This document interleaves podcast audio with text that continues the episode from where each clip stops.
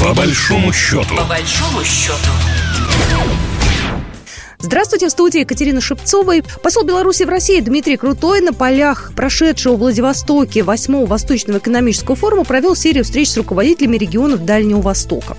Были разные темы. И поставка белорусской сельскохозяйственной продукции, и различные кооперационные проекты были встречи с губернаторами. Вот это сегодня мы обсудим в нашей программе «Сотрудничество Беларуси и Дальнего Востока». Алексей Николаевич Зубец с нами на связи, директор Института социально-экономических исследований Финансового университета при правительстве Российской Федерации. Алексей Николаевич, здравствуйте. Здравствуйте, добрый день. Знаете, даже если географически посмотреть на то, где Дальний Восток, а где Беларусь, э, получается, что, в принципе, далеко проще, конечно, развивать связи э, с приграничными территориями. Да? Там сам Бог велел. С Дальним Востоком сложнее. Но, тем не менее, рост есть, потенциал есть и интерес есть. Вот э, в чем здесь фишка, так скажем, с вашей точки зрения? Ну, смотрите, действительно, вы совершенно правы в том, что Беларусь за последние годы в основном развивала свои отношения с регионами западной части России, то есть до Урала. Но в последнее время и вот сейчас на Дальневосточном экономическом форуме речь шла о том, чтобы наладить более плотное взаимодействие с восточными российскими регионами вплоть до Владивостока. Белоруссия может предложить э, различную технику, машиностроительную продукцию и э, машиностроительной продукции не транспортного назначения, различные там двигатели, детали двигателей и так далее. Интерес Беларуси состоит в том, чтобы получать с Дальнего Востока, в том числе и продовольственную продукцию. Речь идет прежде всего о рыбе, да, которую эти регионы там, могут поставлять Беларуси. То есть это взаимовыгодное сотрудничество, и Беларусь может предоставить свою продукцию по ценам, которые вполне конкурентны на российском рынке и на мировом. Это во-первых. Во-вторых, есть э, а, стремление Беларуси развивать свои отношения с э, странами Юго-Восточной Азии, дорога которых, которым лежит, вот, собственно, через Российский Дальний Восток. Прежде всего, это Китай, с которым у Беларуси уже сейчас есть довольно развитые как бы, многосторонние отношения, торговые, экономические, производственные.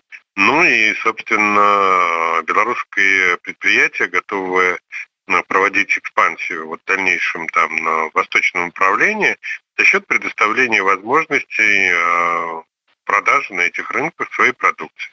То есть интерес взаимный, и он достаточно глубокий, но единственное ограничение – это, конечно, логистика, потому что вести далеко, ну и поэтому, собственно, белорусские вот отношения с Дальним Востоком, ну, до последнего времени они не были, ну, скажем так, слишком развитыми. Но сейчас, в связи с тем, что вся страна делает поворот на восток, российские транспортные компании, прежде всего железные дороги, готовы предоставлять определенные льготные режимы для экспорта а вот, и доставки э, продукции из западной части России а вот, на восточные рынки. Так что, если будет добрая воля вот как раз перевозчиков, то такие взаимоотношения, такие контакты, безусловно, будут только развиваться. На самом деле, это, наверное, один из самых важных моментов. Вопрос логистики. Ведь если посмотреть, там же от Бел... ну, То есть можно здесь простроить э, путь такой Беларусь-Китай, и, естественно, здесь тоже Россия в большинстве своем, да, лежит. И, естественно, тоже здесь какая-то увязка есть. Э, я знаю, что там собираются в Приморье и строить, и открывать э, различные сервисные центры, потому что, э, ну, вести туда тяжелую технику – это дело такое непростое, а вот обслуживать ее кто-то должен. То есть довести-то там какой-нибудь, не знаю, БелАЗ можно, а вот как, где его обслуживать, не вести же в Беларусь. Вот насколько сложно вообще все это открывать, вот это все делать, это требует каких-то инвестиций серьезных? Ну, да, безусловно, это требует инвестиций, но при этом надо понимать, что если, например, там дальневосточные предприятия действительно приобретают эту технику, то они должны получить и сервис. Но сервис эффективен в том случае, если этой техники там много. Например, там тяжелых грузовиков, например. Вот. А что касается транспорта, то на сегодняшний день надо понимать, что это не только российский интерес, это интерес того же Китая и проект вот «Пояс путь», «Пояс и путь», да, «Один пояс, один путь», а среди прочего подразумевает строительство коммуникаций, которые должны увязывать Китай с, в том числе, западными, западными регионами России, а через них и в Европу, да, Белоруссия и Европа дальше. А там есть три варианта этого вот пояса и пути. Северный, который идет через Россию, через Казахстан, ну и дальше там вот на северо-запад э, в сторону Белоруссии и Европы. Центральный, который идет э, через страны Центральной Азии и кончается в Европе, ну, на уровне Турции, ну и южный, который там морской, а, в том числе и в Африку, через вот зону Индийского океана. То есть, в принципе, расширение коммуникации между Белоруссией и восточными регионами России оно в интересах не только Белоруссии, там самой России, но, например, китайских инвесторов, которые готовы вкладывать э, средства в создание коммуникации. Речь там идет, о, во-первых, о строительстве автомобильных дорог, которые позволят быстро и легко добираться с запада на восток. И с другой стороны железные дороги, включая скоростные железные дороги, которые, собственно, объединят э, Запад и восток России, да, а дальше Китай. Ну и я еще забыл сказать, еще проект Северного морского пути, ну как к Беларуси это, наверное, не очень относится, но в принципе китайцы рассматривают и такой вариант тоже, который будет в интересах России. Инвестиции в рамках проекта «Пояс и путь» смогут э, сильно облегчить коммуникации Белоруссии с регионами Дальнего Востока, ну и странами Юго-Восточной Азии. Я так подумала, может, там и до Северной Кореи доберемся, учитывая недавние переговоры, да, и встречу президентов э, наших э, Путина и Лукашенко, тоже там затронули так или иначе Корею. Туда как-то можем мы тоже закинуть удочку, или это будет пока преждевременно?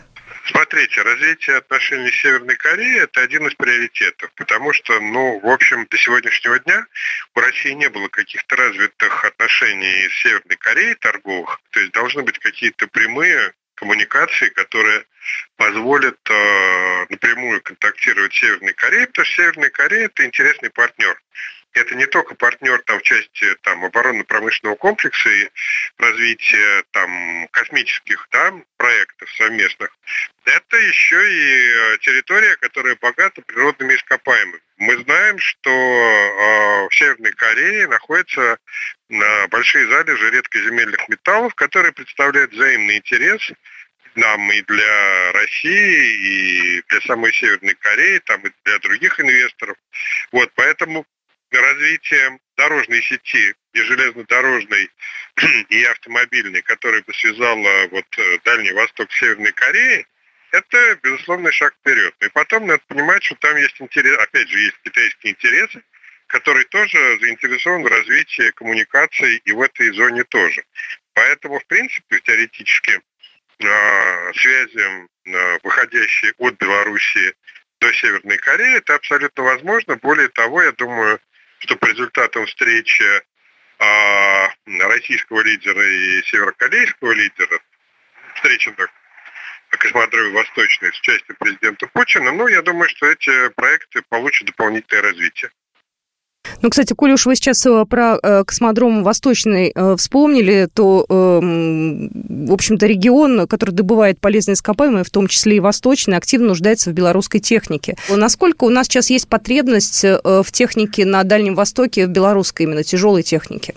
Ну, я думаю, что это вопрос конкуренции, потому что надо понимать, что, например, тот же самый Китай производит довольно большой объем строительной техники. И мы видим китайские грузовики сейчас на дорогах России в довольно большом количестве. Поэтому э, возможность Белоруссии предложить конкурентные условия и предоставить экспортные вот, привилегии да, для, для стран, э, ну вот если это будут поставки за границу, ну и для российских э, потребителей, включая там крупные компании, расположенные на Дальнем Востоке, это, конечно, вопрос э, конкуренции, поиска, скажем так, оптимального предложения, которое позволит э, российским потребителям, и не только российским, выбрать именно белорусскую продукцию. Это вопрос экономики. Насколько важна вообще вот эта вот связь между губернаторами и руководством Беларуси? То есть на высшем уровне решаются же вопросы наверняка быстрее? Смотрите, если мы берем, э, например, ту же самую Магаданскую область, то там э, многие проекты по развитию территории, ну, из добычи полезных ископаемых, строительства заводов и так далее, они замыкаются как раз на губернаторов. То То есть лицо, принимающее решение по развитию этих проектов, вообще ответственное в стране а, за эти проекты, это губернатор. Соответственно, я думаю, что в данном случае, естественно, беседовать лучше с ним, потому что это даст возможность проще решать проблему. То есть договариваться на высшем уровне действительно необходимо, и там принимаются такие фундаментальные решения общего характера. Но если мы говорим о конкретике, о количестве грузовиков, которые надо поставить там на месторождение угля или металлов, руды а в Магаданской области, то это решается, безусловно, не на высшем уровне, а на уровне там лиц, э, задействованных в этих проектах. Принципиальные вопросы – это первые лица, а конкретика – это на уровне губернаторов и даже руководителей тех конкретных проектов, тех компаний, которые работают в регионе и которые занимаются реализацией а, конкретных производственных программ. Алексей Зубец сегодня был у нас на связи, директор Института социально-экономических исследований Финансового университета при правительстве Российской Федерации. Алексей Николаевич, спасибо вам большое. Спасибо вам, всего доброго. Программа произведена по заказу телерадиовещательной организации Союзного государства. По большому счету. По большому счету.